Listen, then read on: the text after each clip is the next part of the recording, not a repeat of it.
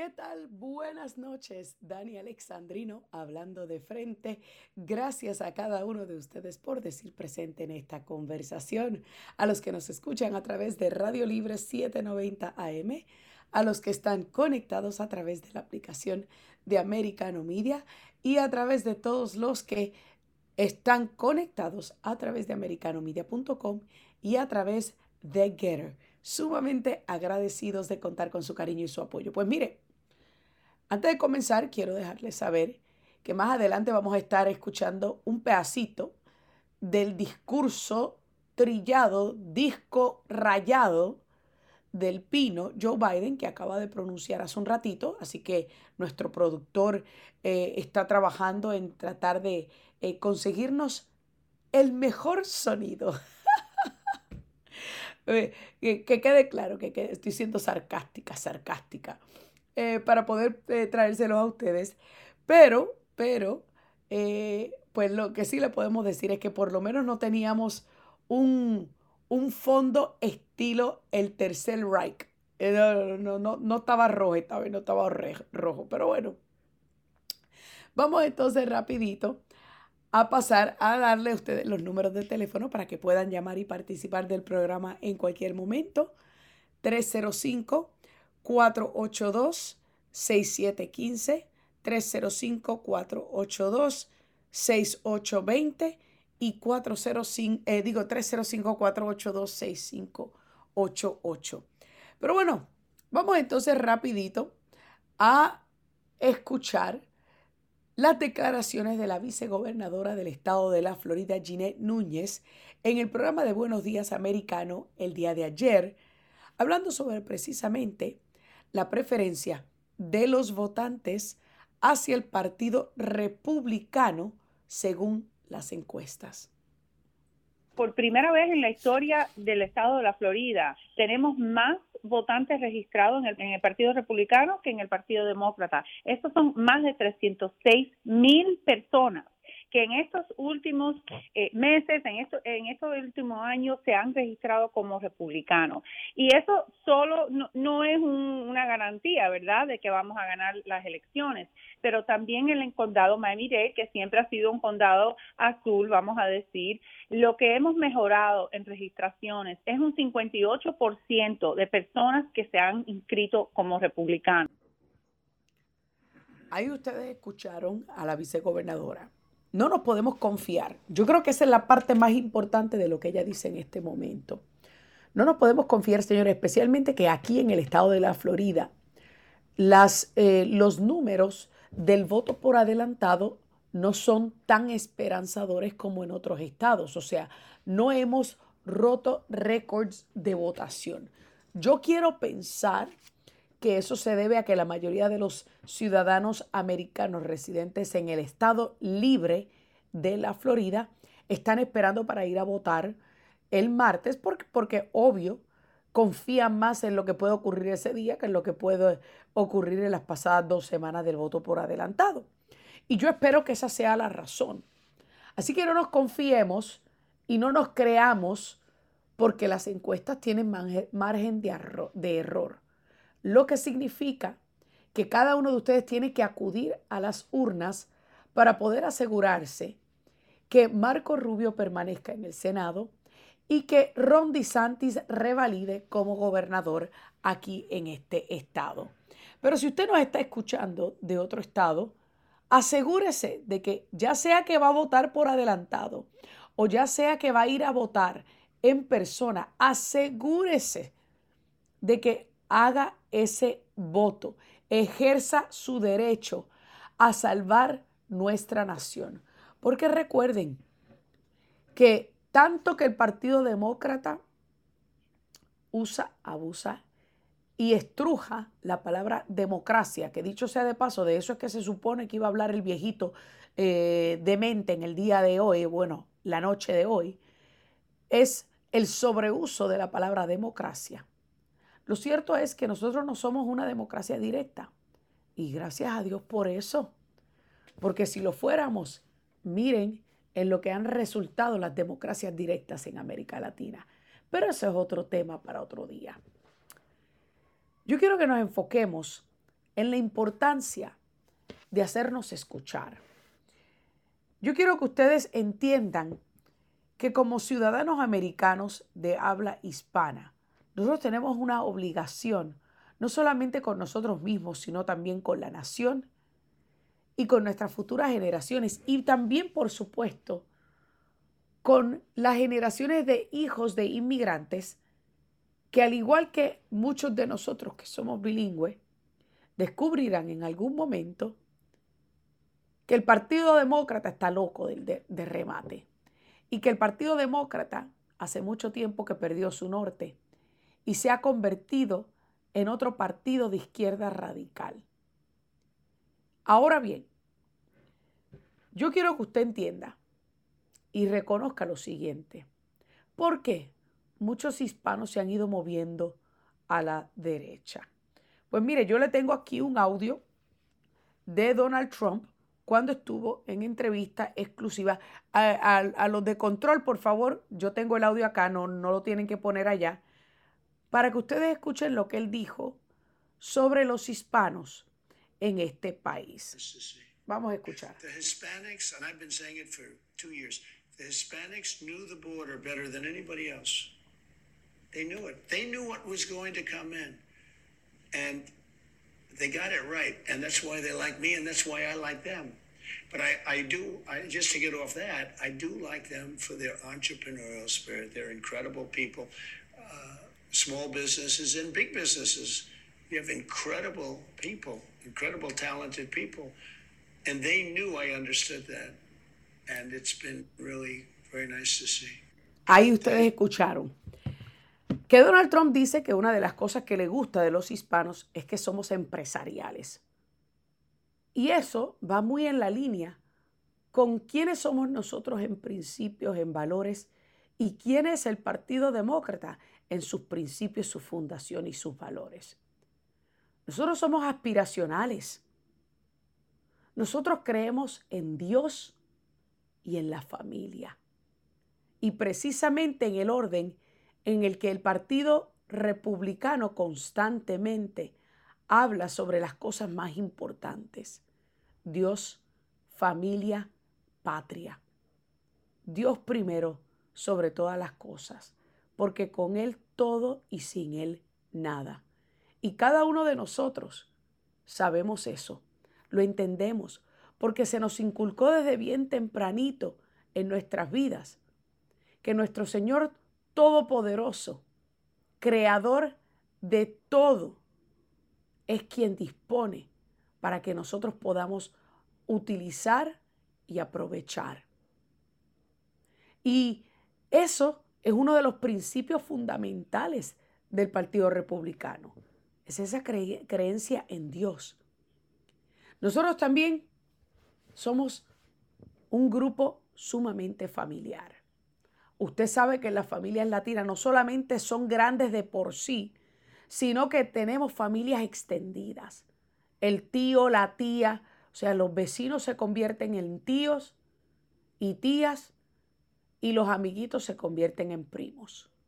Dígame que no es cierto.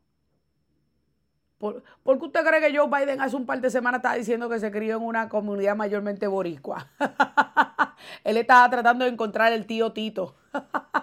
pero bueno, señores, pero hablando en serio, hablando en serio, nosotros somos aspiracionales.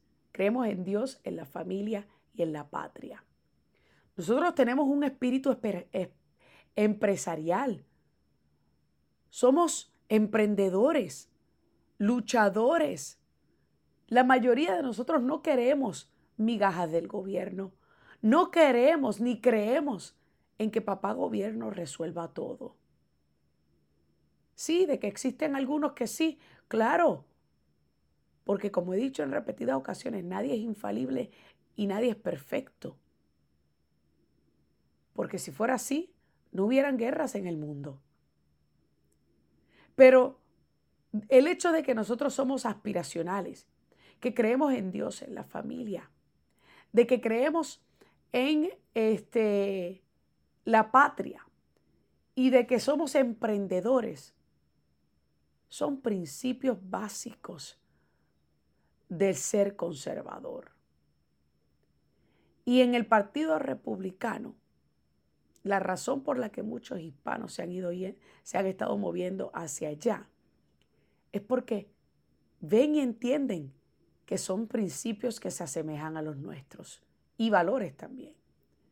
Pero más allá de eso, porque en el Partido Republicano nos tratan de igual, nos tratan de tú a tú, de que tú y yo, con las mismas oportunidades que tienen los demás, tenemos la oportunidad, valga la redundancia, de poder lograr el gran sueño americano. Y el que no lo logra es porque no lo intentó o porque sencillamente su gran sueño americano era algo distinto al de otra persona. Esa es la realidad. Es en el Partido Republicano donde creen y confían que tú puedes levantarte desde la pobreza con arduo trabajo, con esfuerzo, con sacrificio y con empeño. Los demócratas no creen en ti. Creen y piensan que eres incapaz y que necesitas de que el gobierno te otorgue migajas y te otorgue privilegios para poder salir de la pobreza. Pero yo te pregunto a ti, ¿quién? Nómbrame quién ha logrado salir de pobre dependiendo de otro. Porque el día que alguien me pueda probar a mí que un pobre se volvió rico dependiendo de papá gobierno, ese día me convencen. Señores, se me acabó el tiempo aquí en este primer segmento. Todavía falta mucho más. Quiero recordarle a los amigos que quieran llamar al 305-482-6588. Ya regresamos. Dani Alexandrino hablando de frente aquí en Radio Libre y Americano. Estamos de vuelta y seguimos hablando de frente por Americano. Why is the Hispanics coming to the Republican Party? Two things. One is we constantly reach out to the Hispanic community. No governor has gone down to the Rio Grande Valley more than I have. We're constantly reaching out and connecting with the Hispanic community. The policies that I'm running on are the policies that the Hispanic community supports. They believe in hard work, entrepreneurs, and hence they want a state that creates jobs and a strong economy. Hispanics, whether you're on the border or in Houston, Texas, or North Texas, they don't want Biden's or the Democrats' open border policies. They want a secure border. And because Biden is not doing it, they have to have a governor step up and secure the border. Bueno, ustedes escucharon al gobernador del estado de Texas, Greg Abbott, hablando en su opinión de lo que él cree que está moviendo al electorado hispano en el Lone Star State, en el estado de la monoestrellada, eh, hacia la derecha y hacia el Partido Republicano. Pero vamos entonces a ver qué opina mi amigo César Grajales de Iniciativa Libre sobre estas declaraciones de Abbott y sobre todo lo que estamos viendo y las encuestas de cómo los hispanos se han estado moviendo hacia la derecha. Buenas noches, César. Bienvenido. Dani Alexandrino hablando de frente. Buenas noches. Gracias por la invitación. Un placer tenerte en el programa, César. Vamos entonces a hablar sobre lo que dijo Greg Abbott. Él explicó en Fox que los latinos estarán votando por candidatos republicanos y particularmente en su estado porque personas como él han estado constantemente yendo a estas comunidades a escuchar sus quejas, a escucharlos, a platicar con ellos y a realmente mostrar interés en las cosas que le preocupan. ¿Tu opinión? Bueno, varias cosas aquí. Eh, lo que dice el gobernador, en realidad, ese es un componente. El otro componente es que la inversión que ha hecho el Partido Demócrata en este ciclo electoral en dos temas que originalmente pensaron que iba a ser el fuerte del ciclo electoral, pues han fallado. Uno de esos es el derecho reproductivo o el aborto. Y el otro tema, pues es el tema de eh, la seguridad democrática o, de, eh, salvando la democracia, que ellos le llaman también. Y la realidad es que ninguno de las dos ha tenido un empuje fuerte como ellos pensaron. Por el lado, por ejemplo, el aborto es el número 6 o 7 en prioridades para la comunidad latina o hispana. Y en el tema de la seguridad democrática, o incluso el presidente Biden mencionó hoy que la democracia está en juego, pues esa, esa retórica, esa conversación al final del día no va con la realidad. Por ejemplo, Georgia fue un estado muy criticado por las leyes, eh, la reforma de las leyes electorales y el día de hoy, de hecho este año electoral, históricamente hay, hay récord histórico de votación anticipada en Georgia. Entonces esa, esa conversación de que se iba, de que esa reforma al sistema electoral en Georgia iba a afectar el proceso, pues al final del día es una narrativa que no ha sido eh, no tiene una correlación con lo que dicen los demócratas. Y ellos han invertido el capital en eso, cuando en realidad la prioridad sigue siendo la economía. Y eso el votante, independientemente del partido, tanto puede ser eh, MPAs o no party affiliation o sin partido, como republicanos o demócratas, están prestando atención al tema económico, la inflación y la gasolina, y eso es lo que se traduce hoy en un voto más conservador. Una de las cosas que estaba viendo es que, por ejemplo, algunos de los medios y, eh, de habla inglés, o sea, de los medios tradicionales, medios, este, no de los medios hispanos, los medios tradicionales, siguen insistiendo que el Partido Demócrata sigue teniendo la mayoría del voto hispano. Y a mí me parece que eso es cierto, que eso es cierto, pero desconocer o ignorar el hecho de que los hispanos han estado abandonando el Partido Demócrata en masas, me parece a mí que es una falta de respeto a la inteligencia del público. ¿Tú qué crees? Bueno, obviamente el Partido Demócrata va a tratar de salvar eh, o no sonar las alarmas o no sonar recordemos a la orquesta, por ejemplo, del Titanic cuando siguió tocando y se estaba hundiendo el barco. Básicamente lo mismo, ellos son la orquesta del Titanic porque no quieren alarmar a todo el mundo, pero la realidad es que el barco demócrata se está hundiendo. ¿Y por qué se está hundiendo? Se está hundiendo, reitero, porque las políticas públicas que están empujando no tienen relación con la prioridad del, votante mayoritario latino. Es por eso que vamos a ver en estas elecciones aunque los demócratas sigan teniendo una mayoría a nivel nacional, a niveles claves de estados van a tener eh, pérdidas amplias. Por ejemplo, el estado de la Florida, que originalmente tenía una, una ventaja de 700 mil votantes mayor registrados, este año hay más de 300 mil republicanos por encima del registro de los demócratas. Y todo eso es, reitero, un interés diferente en las políticas públicas. Pero sí quiero dejar algo claro que ganen los republicanos este año en el ciclo electoral no significa que tienen ese voto seguro, significa que hay un compromiso hacia ese votante y necesitan realmente hacer los cambios que le han prometido al electorado, porque si el electorado siente que no hay un cambio en los próximos año y medio, dos años, pues muy probablemente ese voto vuelva otra vez al lado eh, eh, demócrata o se quede esperando otro tipo de candidato. Lo que hay que hacer aquí los conservadores es seguir cultivando ese voto que hoy le va a dar la confianza para retomar el Congreso y el Senado. Y qué bueno que dices eso, porque te pregunto, ayer yo tuve a Mercedes Schlapp en mi programa y he tenido al senador Scott y al senador Marco Rubio y le he preguntado, ¿creen ustedes que el Partido Republicano siempre se, ha sido conformista a la hora del voto hispano y ha simplemente dicho, bueno, se ha dado por vencido, digamos mejor, que eh, asumían que el voto hispano le pertenecía al Partido Demócrata y no han trabajado lo suficiente para conseguir ese voto hispano?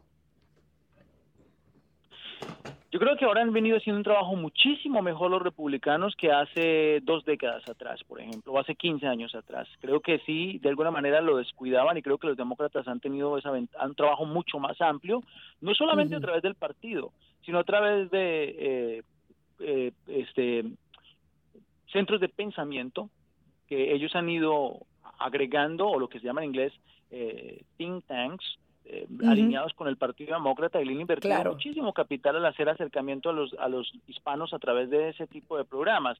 El Partido Republicano, por otro lado, en realidad no le había prestado mucha atención a eso. Ahora está haciendo un mejor trabajo. Por ejemplo, aquí en el, en el condado de Miami-Dade, abrieron un centro específicamente para la comunidad latina y hispana y hacen una cantidad de trabajo social, que no tiene que ver específicamente con política, pero que la gente siente que si hay un acercamiento, como por ejemplo ayudar con el proceso de la ciudadanía, la gente que está lista para hacerse ciudadana, clases de inglés, cosas de esas.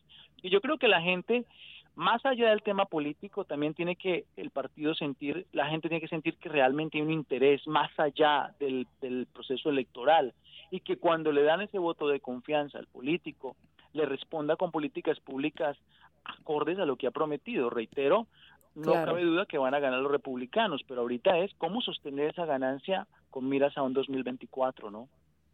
¿Y, y, qué, ¿Y qué tú crees que es lo que tienen que cosechar, o sea, sembrar y cosechar los republicanos con este movimiento de los hispanos. Porque una cosa que yo siempre digo es, oye, yo no quiero que a mí me hagan promesas falsas o promesas vacías. Prefiero que simplemente me digan qué van a hacer para mejorar el país y para mejorar la vida de cada ciudadano americano, a que vengan a decirme, por ejemplo, yo como puertorriqueña, que apoyo la anexión de Puerto Rico como Estado 51, yo no quiero que vengan a decirme, te vamos a prometer un plebiscito o un proyecto de ley de anexión de Puerto Rico, porque la realidad del caso es que los demócratas han hecho esas promesas cada ciclo eleccionario y siempre incumplen. Sin embargo, los republicanos en, años anteriores, cuando se le pregunta sobre el tema de la anexión, todos los que yo entrevisté, por ejemplo, siendo periodista, decían, claro, creo en, en, que Puerto Rico debe ser el Estado 51, sin duda alguna. Y creo que debemos entonces nosotros movernos hacia darle esa oportunidad. Pero los demócratas siempre dicen, ay, que los puertorriqueños decidan, pero nosotros sí les vamos a prometer la estadidad.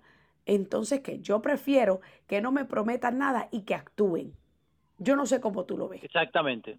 Sí, exactamente, actuar. Yo creo que en este caso la política debe ser mucho más granular. Eh, creo que el problema más grave de, los demócratas de este ciclo electoral es generar una idea de política pública masiva desde Washington y pensar, reitero, como dije al comienzo, esos dos temas son prioridad para todo el mundo en el país aborto y el tema de la seguridad democrática, como lo llaman ellos. Cuando en realidad lo que le preocupa al ciudadano estadounidense que vive en la frontera sur de Estados Unidos, por ejemplo en el distrito de Mayra Flores del 34, es el tema mayoritariamente de la seguridad nacional abordado desde la migración, pero desde el del tema de la seguridad nacional. Mientras que, por ejemplo, el votante de la Florida está preocupado por el tema de la inflación, el tema de la economía, como la gran mayoría del país, pero digo, hay particularidades y creo que ahí es donde tienen que ser más granulares y ver qué las comunidades qué es lo que necesitan y ese congresista que es elegido allí presentar políticas públicas con relación a eso y ser mucho más enfocado ese partido republicano en, en hacer la lectura de ese bloque hispano que es tan diverso y no simplemente pensar que porque son latinos hispanos todo les gusta lo mismo. A uno les gusta el mofongo, a otro les gustan los tacos, a otro les gusta ¡Qué rico! una variedad enorme. Y eso hay que hacer esa lectura para poder encontrar esas diferencias y saber qué es lo que le gusta a cada comunidad. Pero que no se enfoquen solamente en la comida, por favor, que es lo que ha hecho el Partido Demócrata. César Grajales, un millón de gracias por siempre estar con nosotros y atinarle a esos análisis. Eh, vamos a ver qué va a pasar este martes y esperamos tenerte pronto para el análisis después de las elecciones. César Grajales de Iniciativa Libre, muchísimas gracias por estar con nosotros hablando de frente. Ustedes no se muevan, que todavía falta más aquí. Dani Alexandrino hablando de frente en Radio Libre y Americano Media. Estamos de vuelta y seguimos hablando de frente por Americano. Because there's so much damning evidence on Hunter Biden. The fact that the FBI DOJ hasn't done anything thus far, and now they're just talking about, oh, maybe a drug charge and lying on a gun application, when there's all this evidence that's in the public's view of wrongdoing, of influence peddling, of securities violations, of, of money laundering and and they want to talk about minor charges.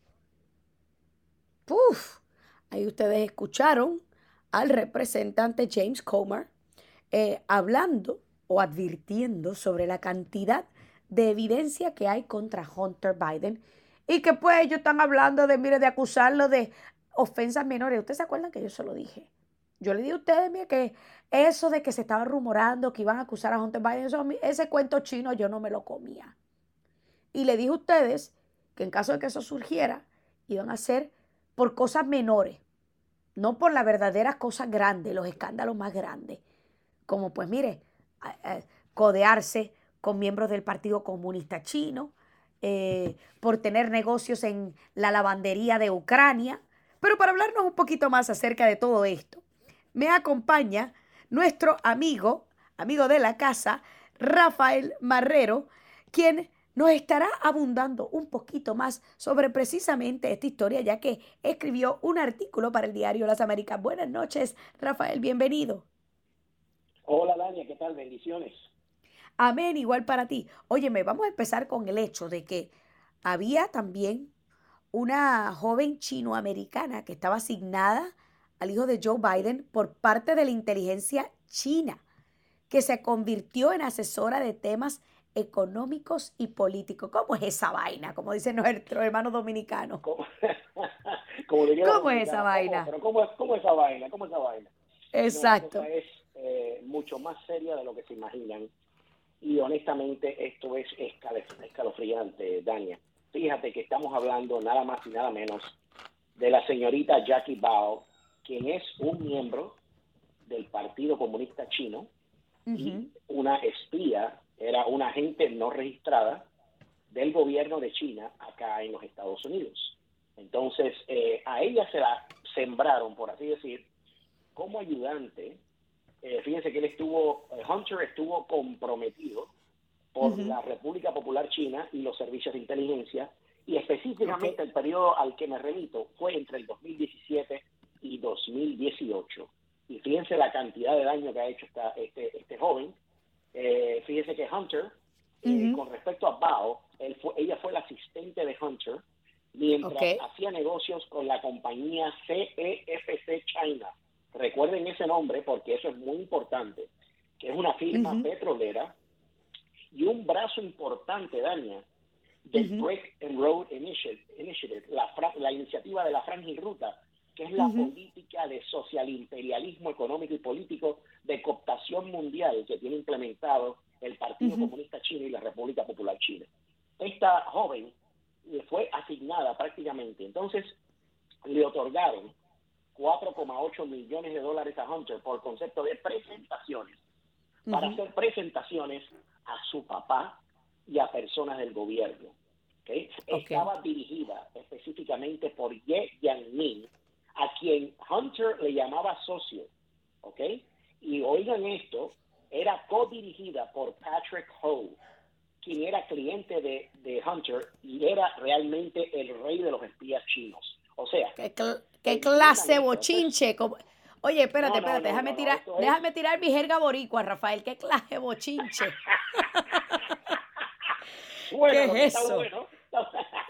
no, esto, esto es un chisme más grande que una telenovela mexicana. No, no, no, pero esto se pone bueno porque parece que a Hunter le gustaba el low made chiquito, ¿ok? Porque fíjate que empezó como ayudante de él y luego parece que hubo ahí algo de amoríos y de relaciones porque a ella precisamente la usaron como una mata Harry, ¿ok?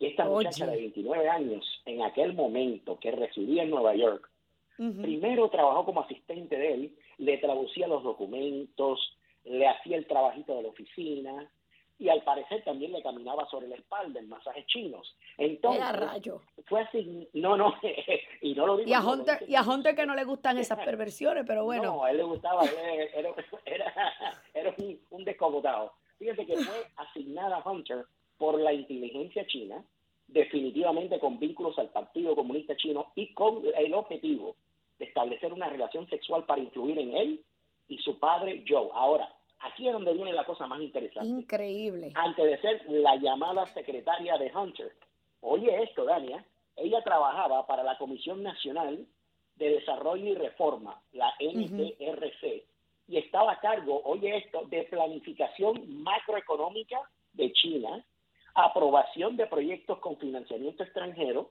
y empleados de, eh, de, eh, de, CEFC, de CEFC vinculados al Partido Comunista China. Entonces, ella fue... O sea, espérate, espérate, déjame, déjame ver si estamos bien, eh, estamos, está, te estamos siguiendo, porque esto es, esto es una tela de araña bien tejida.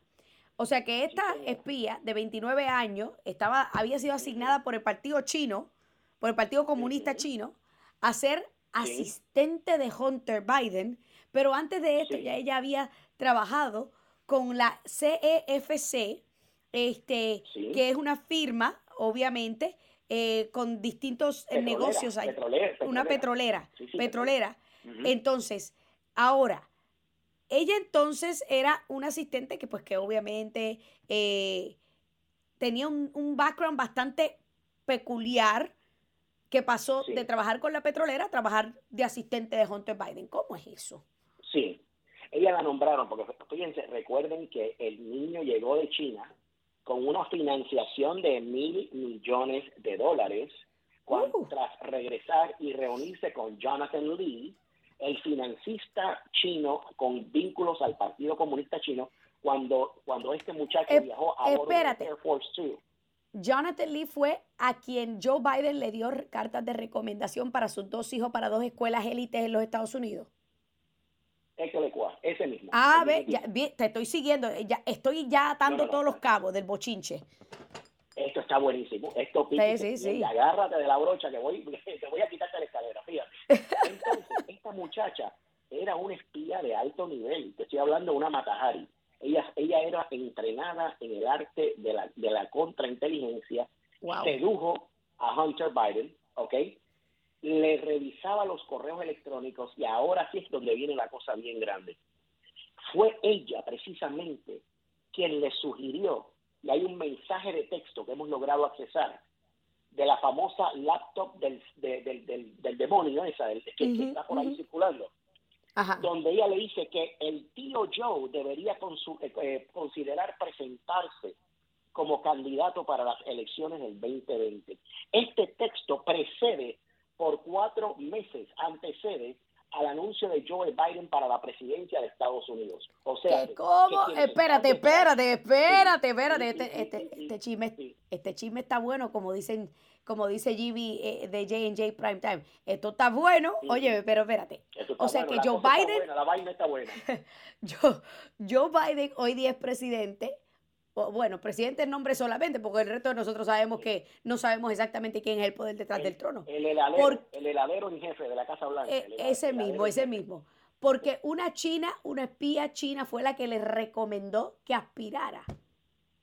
Efectivamente, ella le escribió Y mensajes de texto, la, la misma china que estaba sexual y personalmente involucrada con Hunter, la misma que le dijo, y la misma que ejecutó importantes transacciones financieras, que estuvo involucrada en asignarle el 10% de los negocios con China al big guy, que hoy, que hoy día eh, se alega que está, es el que está en la Casa Blanca, y, aquí- ujú. y quien le pagó al hermano del actual heladero en jefe de la Casa Blanca y al, al sobrino, a, a- a Hunter Biden, los millones de dólares. Fíjate cómo era la cosa de Living la Vida Loca, Daña, que estaba gastando dos, entre 200 y 300 mil lucas al mes, 200 y 300 mil dólares al mes en mujeres, vehículos rápidos y drogas. Este era el estilo de vida que se estaba dando Hunter con clase de del vida! Partido Comunista Chino, así como lo escuchaste, al duro y raspado. Así que Oye, ella fue la que comuni- asesoró a Hunter en temas económicos. Comunismo, con Comunismo lujo. pa'l pueblo. Comunismo de Neiman Marcus. Sí, Sí, sí, sí. Sí. Comunismo para el pueblo, pero no para ellos. Qué cosa más increíble. Óyeme, Rafael, yo sé que este chisme pica y se extiende, pero yo te pregunto, porque una de las cosas que dijo James Comer, me queda un minutito rap- eh, nada más, así que tienes que ser bien breve. 30 segundos me dice. ¿tú crees que realmente vamos a ver cargos más severos en contra de Hunter Biden? Mira, el problema es, yo creo que la, la respuesta es no, solamente si llega un Congreso republicano lo veremos. Y te lo voy a decir así, duro y raspado. Recuerda que el presidente de la República es quien nomina al, al, al, al, al- al- ¿cómo se llama? Al secretario de Justicia de este país. De justicia. Y ese secretario Eso de. Justicia es el encargado del Attorney General, del fiscal general. Y ese fiscal general es quien, y ese secretario de Justicia es quien está a cargo del FBI y de todos los Assistant United States Attorneys. Eso es ¿Quién así. va a enjuiciar a su propio Se-? Vamos a darnos el cuento, por favor. Se, se me acabó el tiempo, Rafael. Muchísimas gracias por este análisis, siempre atinándole. Este chisme pica y se extiende. Hacemos una pausa y ya regresamos con más. Dania Alexandrino continúa hablando de frente aquí en Radio Libre y Americano Media. Gracias a cada uno de ustedes por estar siempre presente en esta conversación. Pero vamos entonces rapidito y quiero darle las gracias nuevamente al doctor Marrero este, por su tiempo. Siempre que lo tengo en el programa no, no nos alcanza el tiempo de tantas cosas buenas. Así que quiero recordarles que el doctor Marrero es el autor del libro América 2.0 y su podcast eh, estrena hoy La amenaza china.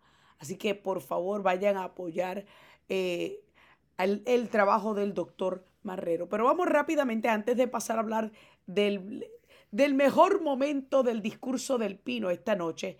Sí, sí, sí, sí, estoy siendo sarcástica.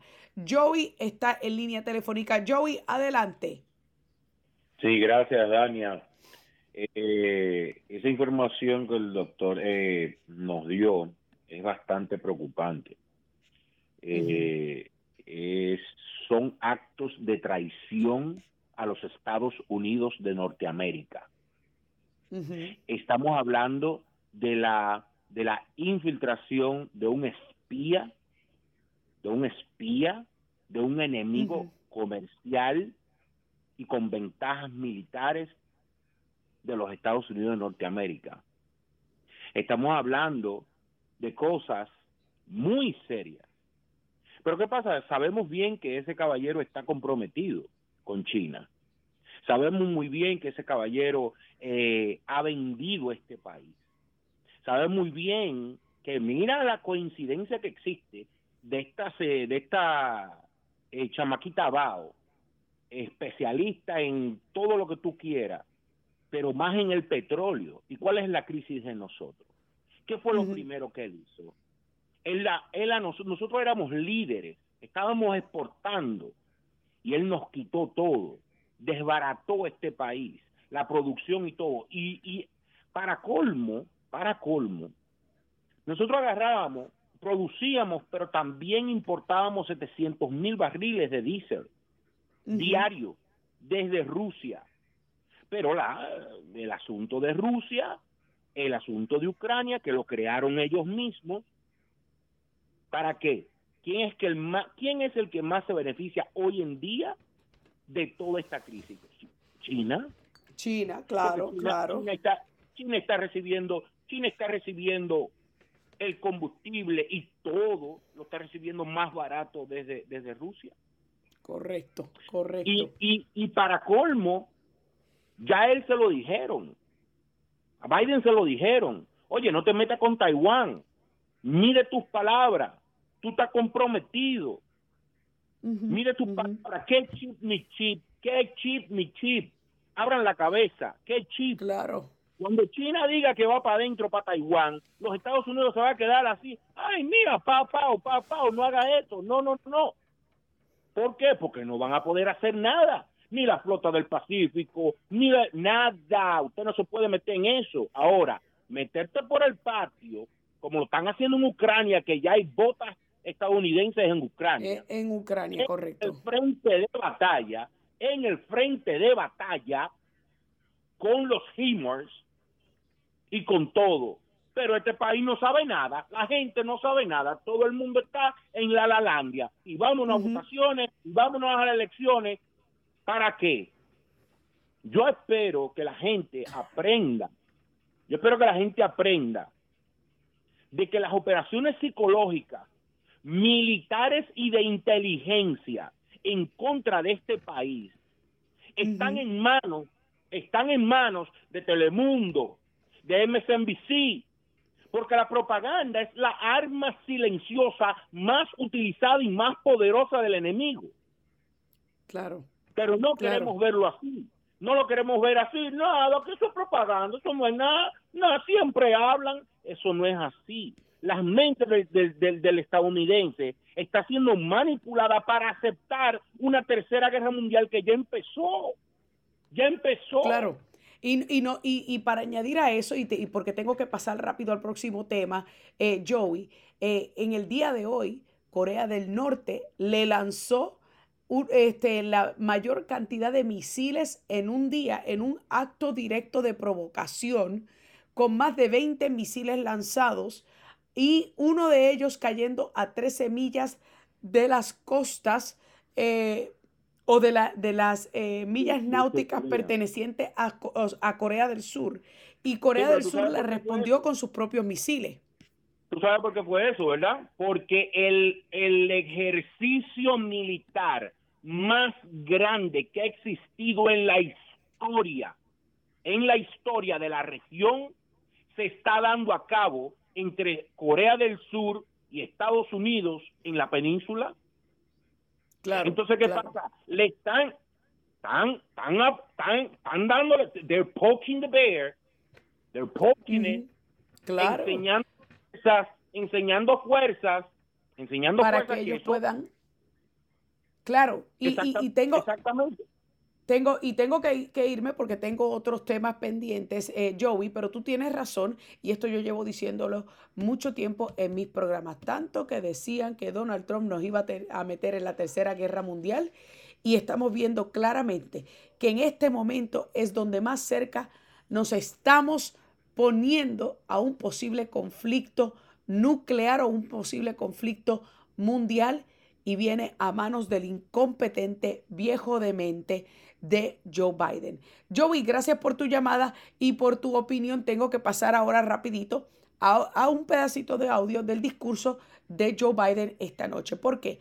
Porque con solo cinco días para las elecciones de medio término, Joe Biden nuevamente cogió un micrófono y se paró por 20 minutos para hablarle al pueblo usando nuevamente y abusando de la palabra democracia, como es de costumbre del Partido Demócrata. Pero yo quiero que escuchemos un pedacito, según Gio, del mejor momento de Joe Biden. Sí, me estoy riendo, me estoy riendo. Vamos a escuchar. With democracy on the ballot, we have to remember these first principles. Democracy means the rule of the people, not the rule of monarchs or the moneyed, but the rule of the people. Autocracy is the opposite of democracy. It means the rule of one, one person, one interest, one ideology, one party. To state the obvious, the lives of billions of people from antiquity till now have been shaped by the battle between these competing forces, between the aspirations of the many the greed and power of the few, between the people's right for self determination and the self seeking autocrat, between the dreams of a democracy and the appetites of an autocracy. Ahora está usando la palabra autocracia, autócrata. Es que no hay, no hay mayor autócrata que él. O a él se le olvidó ya tan rápido que impuso un mandato nacional de vacunación que repercutió en la pérdida y de muchos empleos y de que muchas personas se quedaran sin sus empleos, que hoy todavía está teniendo sus efectos adversos en el ejército de los Estados Unidos, donde soldados están quedando sin su trabajo, sin la habilidad de servir, porque Joe Biden, sí, el autócrata, está imponiendo un mandato de vacunación, a pesar de que la mayoría de nosotros ya sabemos todas las mentiras, todas las burdas mentiras del COVID-19 y las malas decisiones que todavía se siguen tomando por el COVID-19. Ah, autócrata, sí, el mismo que quiere obligar a los niños a ponerse mascarillas. Autócrata, sí, el mismo que quiere obligar a todas las mujeres a aceptar que un hombre que nace hombre, que tiene crom- cromosomas X e Y, se corta el winino y decide que quiere ser mujer y nosotras tenemos que tragarnos el orgullo y aceptar esa burda, burda burla a nuestra integridad y a nuestra dignidad como mujeres. Autócrata. A la verdad que el Partido Demócrata es experto utilizando adjetivos, utilizando epítetos y utilizando palabras vacías. Pero ahora yo le digo a usted lo siguiente. Si usted quiere un gobierno en donde la economía sea controlada por papá gobierno, vote por los demócratas.